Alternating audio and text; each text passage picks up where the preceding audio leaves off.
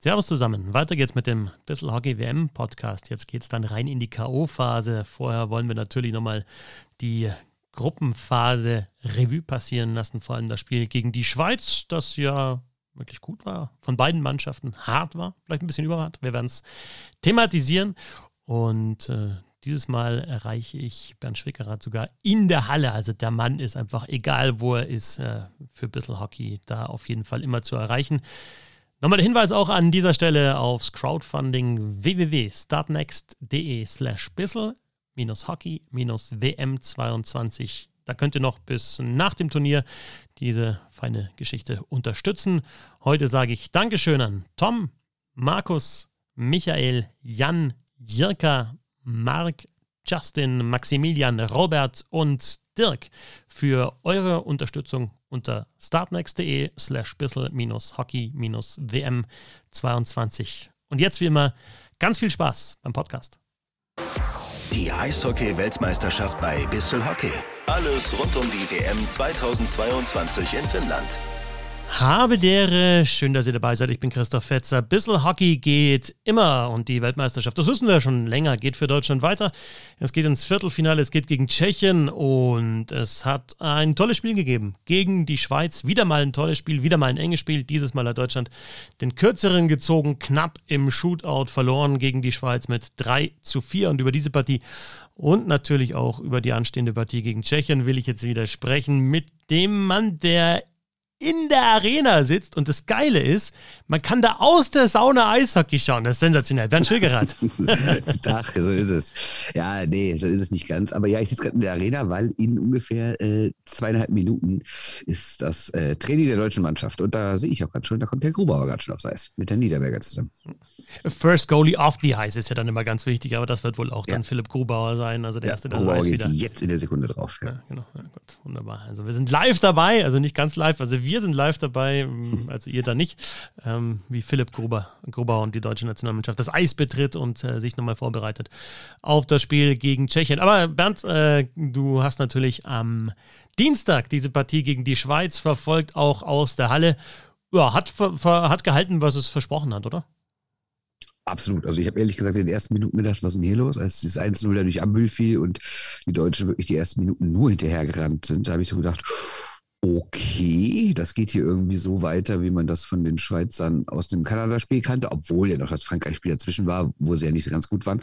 Und die Deutschen hatten ja zwar gut gespielt, also offensiv, aber die waren ja defensiv jetzt gegen Italien am Ende und dann gegen Kasachstan nicht ganz auf der Höhe.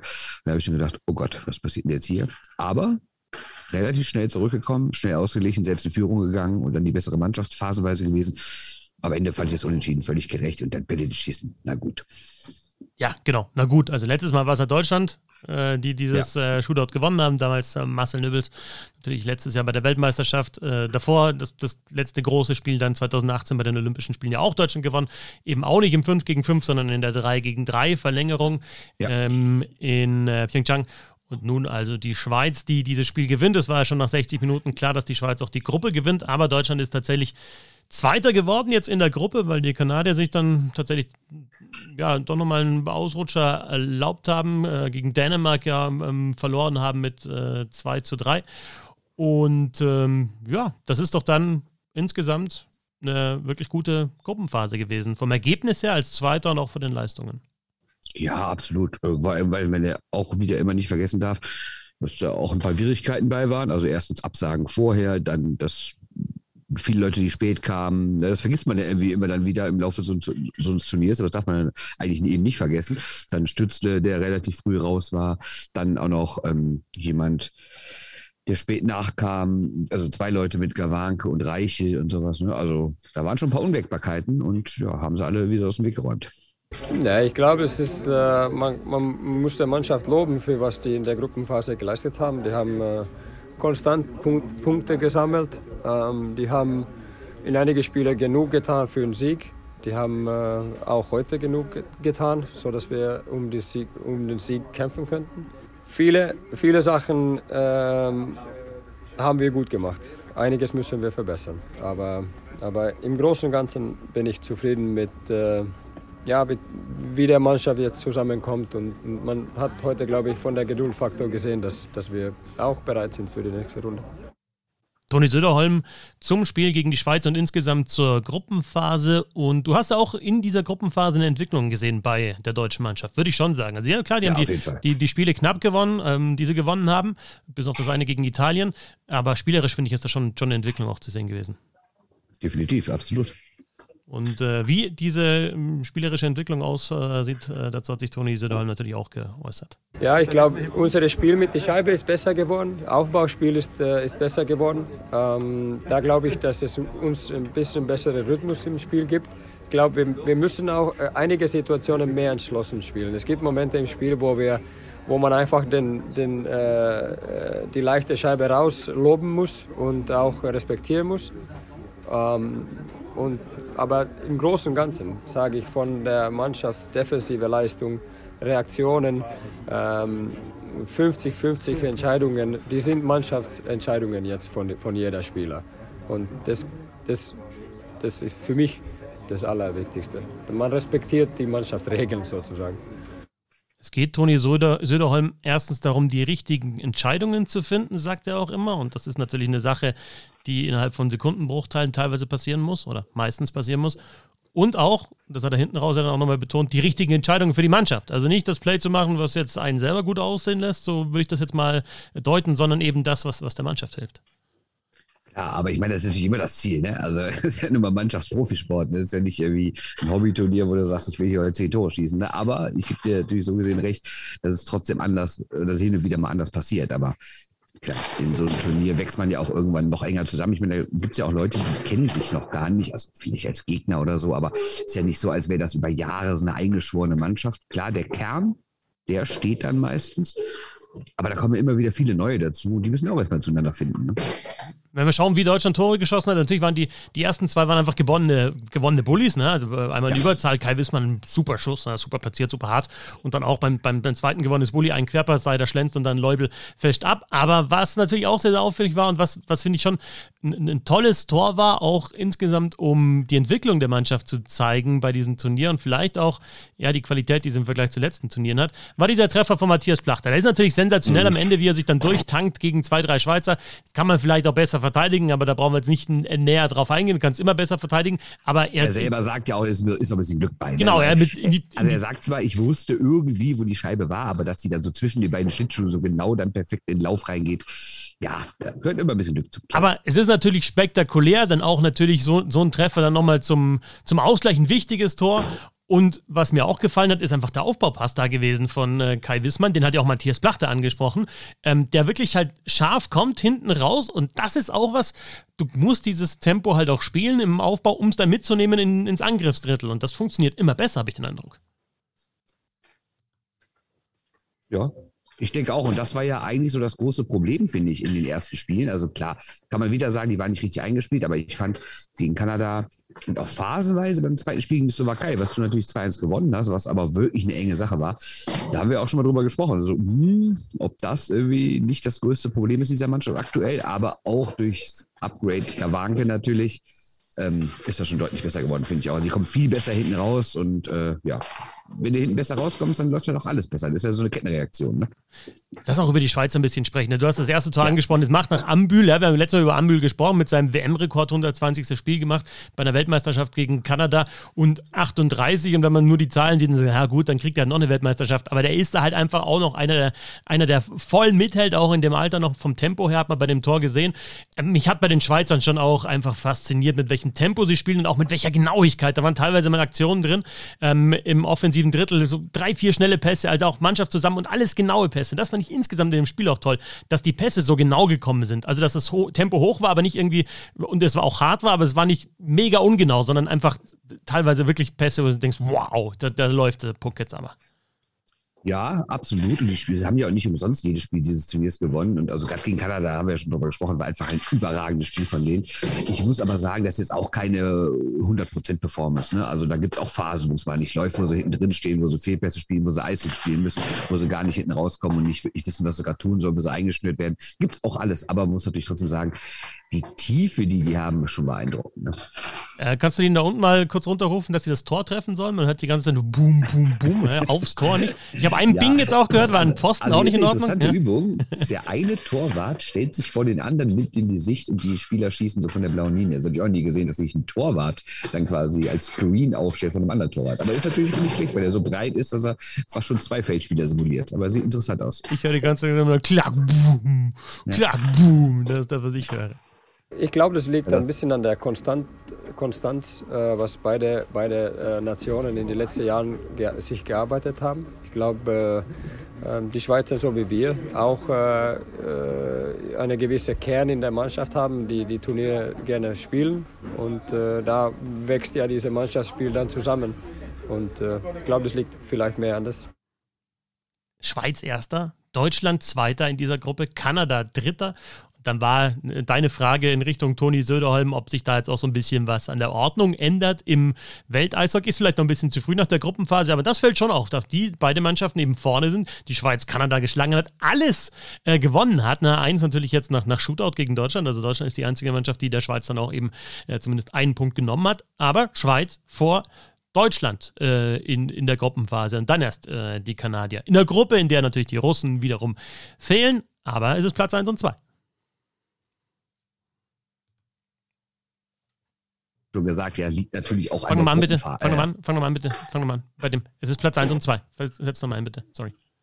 Gut, dass du das noch erwähnst, du alter Geschichtsliterar, weil ich habe natürlich äh, die Frage nicht so gestellt nach dem Motto, Schweiz und Deutschland sind hier gerade die Besten der Welt, sondern ich habe schon gesagt, es liegt natürlich auch an der Gruppe und an der Konstellation dieses Turniers und so, aber es ist natürlich trotzdem, finde ich, schon was Besonderes, wenn die Schweiz auf 1 ist, Deutschland auf 2 und Kanada nur auf 3. Auch wenn man natürlich weiß, dass das nicht die beste kanadische Mannschaft ist und dass viele gute Mannschaften in der anderen Gruppe sind und die Russen nicht dabei sind. Alles klar. Trotzdem sage ich, müssen diese beiden Mannschaften erstmal auf 1 und 2 ins Ziel kommen. Ja, und dann muss auch sagen, dass die Kanadier sich eben, ja, die haben jetzt fünf natürlich äh, gewonnen, aber haben sich ja dann auch nochmal die, die Chance sozusagen selber genommen, dann in diesen Dreiervergleich mit reinzukommen. Ähm, klar, wenn die Schweiz jetzt alles gewonnen hätte, dann, oder auch weiterhin alles gewonnen hätte, dann, dann wäre es eben so gewesen.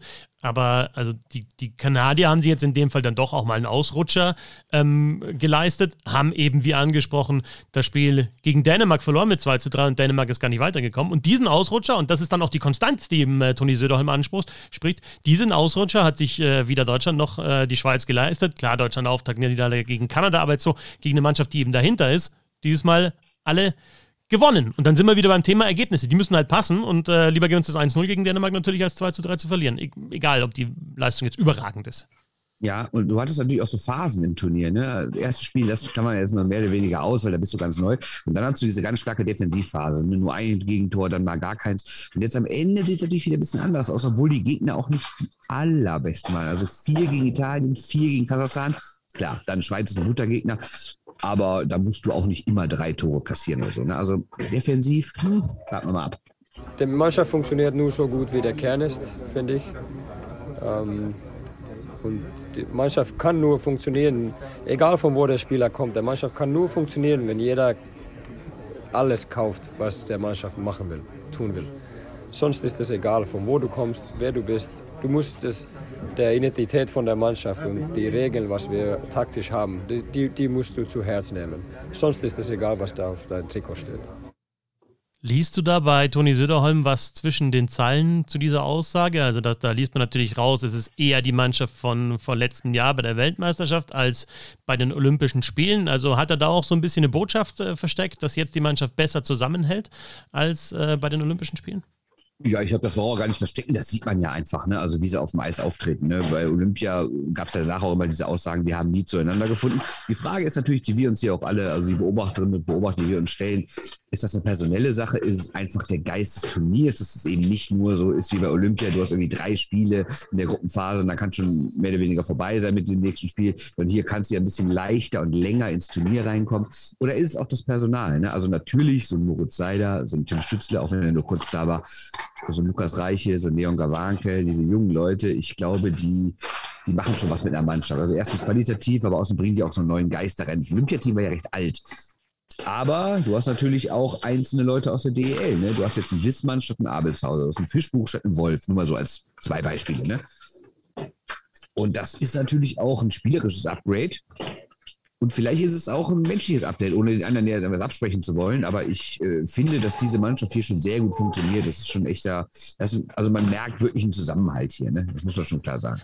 Vergiss auch nicht, das hat Corbinian Holzer nochmal angesprochen, dass es auch von der Situation anders ist. Also, dass du bei den Olympischen Spielen einfach diesen Gemeinschaftsraum zum Beispiel nicht gehabt hast. Also, das ist, denke ich, auch schwierig, ein, ein Mannschaftsgefühl herzustellen, wenn du nicht als Mannschaft die ganze Zeit zusammen bist, sondern wenn du nur zum genau. Training sozusagen zusammenkommst. Also, das genau. hat damit auch zu tun. Ganz klar, also es gibt hier so gut wie keine Corona-Regeln. Ne? Also ich meine, andererseits muss man natürlich sagen, letztes Jahr in Lettland gab es wahrscheinlich die härtesten Corona-Regeln mit und da hat es auch funktioniert. Das kann also nicht der einzige Grund sein. Aber es ist hier schon alles sehr locker. Ne? Die mussten sich einmal testen lassen vor dem Turnier. Und seitdem ist ja alles total entspannt. Und du hast ja auch, also klar, wir Reporterinnen und Reporter, wir haben hier Maskenpflicht. Aber sonst hat hier niemand Maskenpflicht und die Leute gehen da einfach so rum und äh, du kannst normal in, in Läden gehen, hier ist alles offen. Also wenn du es nicht wüsstest und du wärst vor vier Jahren äh, Time Traveling hingefahren, würdest du nicht wissen, dass zwischendurch die Pandemie war. Du merkst einfach gar nichts mehr davon in Finnland. Es gibt gar keine Regeln, zumindest keine spürbaren. Und ich glaube, das äh, tut es in der Mannschaft dann auch mal ganz gut. Ne? Tabellenplatz 2 für Deutschland. Ähm, knapp gegen die Schweiz verloren, gegen die Kanadier auch äh, jetzt nicht deutlich verloren, sondern mitgehalten. Äh, ist, ist, mir alles ein bisschen, ist mir alles ein bisschen zu versöhnlich bis jetzt. Das ist mir zu versöhnlich. Also die also Schiedsrichterleistung war in Ordnung, außer die zwei Situationen, die im Spiel passiert sind. Es gibt, es steht komplett außer Frage, dass die nicht eine, eine Matchstrafe ist. Der Check an Sam ähm, ist ein, ein, äh, fast einer von den gefährlichsten Checks, was ich in den letzten Jahren gesehen habe. Da kann alles passieren, es gibt keine Diskussion, man braucht es überhaupt nicht schön reden. Ein Riesenfehler. Und das, äh, ich war jetzt fünfmal in diesen Schiedsrichterausbildungen und ich habe jedes, jedes Jahr und jedes Mal dieselbe Situation gesehen auf dem Video und es wird immer dasselbe gesagt. Den Spieler schützen. Aber wir tun das nicht in der Wahrheit. Und das, das ist zu gefährlich, was da jetzt passiert eine Viertelstunde um den Elefant im Raum herumgetanzt. Gut, dass äh, mhm. Toni Söderholm da so deutliche Worte gefunden hat. Für diese beiden Situationen nochmal ganz kurz. Das erste war Fabrice Herzog, der Sam Suramius von hinten in die Bande checkt und eben genau da, wo, wo es kein Glas gibt, also wo du wirklich auf die Kante fällst. Es war eine blutende Lippe. Ist mir völlig egal, ob das jetzt, ob Blut oder nicht, ist mir völlig egal, wie es äh, Söderholm gesagt hat. Das ist eine gefährliche Aktion. Du kannst dir da richtig wehtun in der Situation. Und das zweite hat zwei Minuten gegeben nach Videobeweis. Also man hätte die große Strafe Strafe geben können und sie haben sich dagegen entschieden. Und das zweite war der Check von Malgin gegen Gawanke. Ähm, voll ins Gesicht. Gawanke angelt in der Rundung nach der Scheibe und Malgin geht eben nicht auf die Scheibe, sondern geht ähm, gegen den Körper. Ähm, ja, Söderholm, finde ich, ordnet richtig ein und ordnet es auch klar ein. Und ich habe weiterhin, ich habe mir den Check jetzt noch fünf bis zehn Mal angeschaut, ich habe kein Verständnis, wie man sich da das Video anschaut und dann sagt, ja gut, machen wir halt zwei Minuten für Fabrice Herzog. Also ich fand es auch Wahnsinn und ich habe ja wirklich keine deutsche Brille auf. Ich fand, es waren beides ganz klare fünf Minuten Strafen. Da gibt es nicht zu diskutieren. Und beim also sagen wir, beim zweiten kann man vielleicht noch so ein bisschen sagen, ja, okay, der Gewanke ist auch sehr tief und der wollte den vielleicht nicht gegen den Kopf checken. Das war jetzt nicht zwingend Absicht, wobei er auch nichts dafür getan hat, es zu verhindern. Also ich würde da jetzt auch nicht unbedingt einen Serienschutz nehmen, aber da kann man eventuell noch sagen, hm, aber beim ersten einfach gar keine Diskussion. Zumal es ja auch aus der Spielsituation so war. Der war angepisst, der Typ der verliert den Puck an den Soramis und denkt sich, den haue ich jetzt voll in die Bande und ist mir scheißegal. Und wenn man weiß, was Kollege Herzog für eine Geschichte hat, dass er schon diverse Male gesperrt wurde und auch schon die Karrieren von manchen Leuten beendet hat, ne? also das ist ja kein Zufall. Der war angepisst, hat gedacht, was will der kleine, äh, der kleine Typ aus der, aus der vierten deutschen Reihe hier, warum meint er mir den Puck wegnehmen zu dürfen? Und dann wichse ich den voll in die Bande. Und das war die Idee.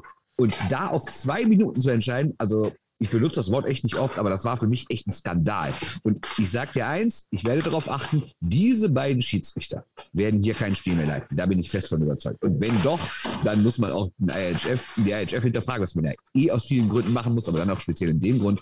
Also das war einfach wirklich eine absolute Minderleistung. Und äh, für mich, man muss es so klar, ich bin jetzt keiner, der sonst Noten gibt, aber diese Schiedsrichterleistung war eine 6. Wirklich, also eine 6. Das war keine 4, keine 5, das war eine 6. Das war unglaublich.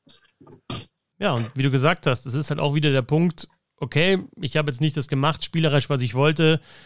Ja, dann, dann haue ich halt mal einen um. Also es hat mit dem Spiel dann einfach auch nichts zu tun. Ich würde auch die, die andere Situation noch zumindest so ein bisschen einschränken, weil, da, weil da die Scheibe in der Nähe ist und Malgin spielt halt den Körper, was ich auch nicht ganz verstehen kann, weil der Puck läuft ja da. Also warum fährst du nicht zum, zum Puck hin? Und Gawanke geht ja so runter, weil er eben auf die Scheibe geht. Und es geht eben um die Scheibe.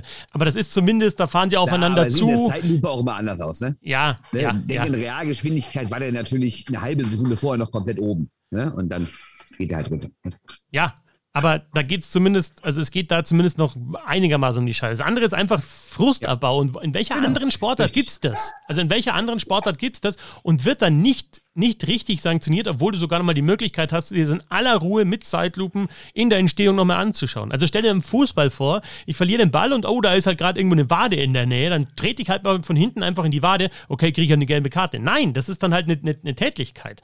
Und in dem Fall auch. Also ich ich, ich habe tatsächlich keine Erklärung dafür. Und ich würde auch, ähm, und, und bei, bei Gawanke oder mal gegen, gegen Gawanke gab es ja auch deswegen keinen Videobeweis, weil du erstmal ja die Strafe geben musst. Also du hast nicht einfach die Möglichkeit, dir das Video anzuschauen, mhm. sondern du musst die Strafe erst erkennen. Ich würde das tatsächlich auch einfach ausweiten und sagen, wenn da eine Verletzung ganz offensichtlich stattgefunden hat, dann muss man die Möglichkeit haben, aufs, aufs Video zu schauen. Aber natürlich bringt es auch nichts, aufs Video zu schauen, wenn, es dann keine Konsequenzen hat. Also ja. natürlich ist dieser Quervergleich, Moritz Müller kriegt die gleiche Strafe, also zwei Minuten für das Halten an Hischa. Es war ein Halten, das sind nun mal Eben. zwei Minuten. Das wenn du, ich mich auch genau, sagen. Natürlich ja? finde ich, ist bescheuert, wenn man das mit dem gleichen Strafmaß irgendwie bemisst, aber dass es grundsätzlich eine berechtigte Strafe war, ein berechtigtes Überzahlspiel für die Schweizer, würde ich auch überhaupt nicht in Frage stellen. Aber das unterm Strich zu haben, bei dem einen kannst du aufs Video schauen und schickst den genauso lange auf die Strafbank wie beim anderen, wo es halt wirklich der Kampf um die Scheibe war und halt Zurückhalten, das, das kannst du ja auch keinem erklären.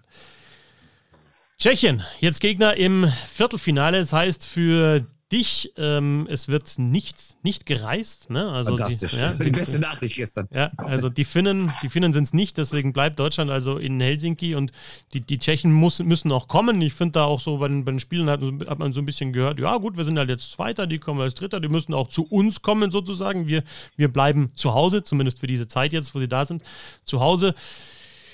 Ja, und was, was können wir erwarten von diesem, von diesem Viertelfinale? Ich habe keine Ahnung, ich, ich habe die Tschechen bisher nur mit einem halben Auge verfolgt. Ich meine, dass sie äh, David Pasternak dazu bekommen haben, hat sie sicherlich nicht schlechter gemacht. Jetzt haben sie allerdings gestern Abend, am Dienstag, auch wieder kein einziges Tor gegen die Finnen geschossen. Gut, die Finnen kriegen eh überhaupt keine Tore rein bei diesem Turnier. Die haben nämlich fünf in der kompletten äh, Vorrunde bekommen, was ja auch wiederum Wahnsinn ist. Also ich sag mal so, grundsätzlich sind die Tschechen natürlich immer Favorit, wenn sie gegen die Deutschen spielen. Ich sehe sie aber nicht irgendwie so als 70-30 Favorit oder so. Also da ist theoretisch alles drin, wobei mich jetzt auch nicht wundern würde, wenn es wieder so einen großen Kampf gibt und am Ende setzen sich die Tschechen durch. Wobei man sagen muss, das war ja 2019 schon der Gegner und damals hat man diesen damals noch neuen Geist, mit dem wir sind nicht mehr zufrieden, wenn wir nach großem Kampf im Viertelfinale ausscheiden, ganz deutlich gemerkt. Da war richtig Ärger, die waren so angepisst, alle, obwohl sie am Ende sogar 1-5 verloren haben, da in Bratislava.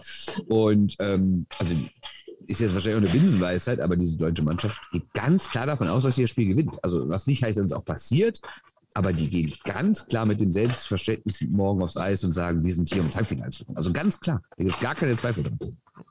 Und das ist auch schön. Das äh, finde ich gut, dass wir es reingehen und dann bin ich sehr gespannt auch auf diese Partie. Dann gegen die Tschechen, die Gruppendritter geworden sind in der Gruppe B.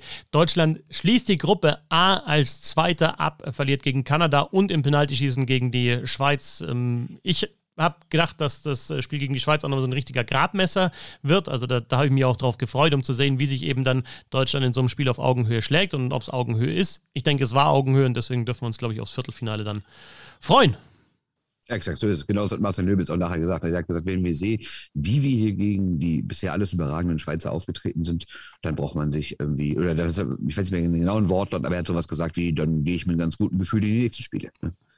Und du äh, gehst jetzt mit einem ganz guten Gefühl da dann ähm, in deinen Tag, der noch weitergeht mit ein bisschen Training und, äh, und, und, Texte schreiben. Und, äh, genau, vor allem gehe ich in die Mixzone. Genau. genau, da muss ich jetzt nämlich mal schnell hin, deswegen muss ich dich jetzt hier fies abwürgen. Ja, passt schon. Machen wir so. Ja. Äh, Bernd, schöne Grüße nach äh, Helsinki in die Sauna. Machen wir das, ne? Ciao, ciao. Bis dann. Tschö. Bissel Hockey. Meinungen, Analysen, Hintergründe und Interviews zum deutschen und internationalen Eishockey. Abonniert den Podcast und folgt uns auf Twitter und Instagram. Wie baut man eine harmonische Beziehung zu seinem Hund auf? Puh, gar nicht so leicht. Und deshalb frage ich nach, wie es anderen Hundeeltern gelingt, beziehungsweise wie die daran arbeiten. Bei Iswas Dog reden wir dann drüber. Alle 14 Tage neu mit mir, Malte Asmus und unserer Expertin für eine harmonische Mensch-Hund-Beziehung, Melanie Lippisch. Iswas Dog? Mit Malte Asmus. Überall, wo es Podcasts gibt.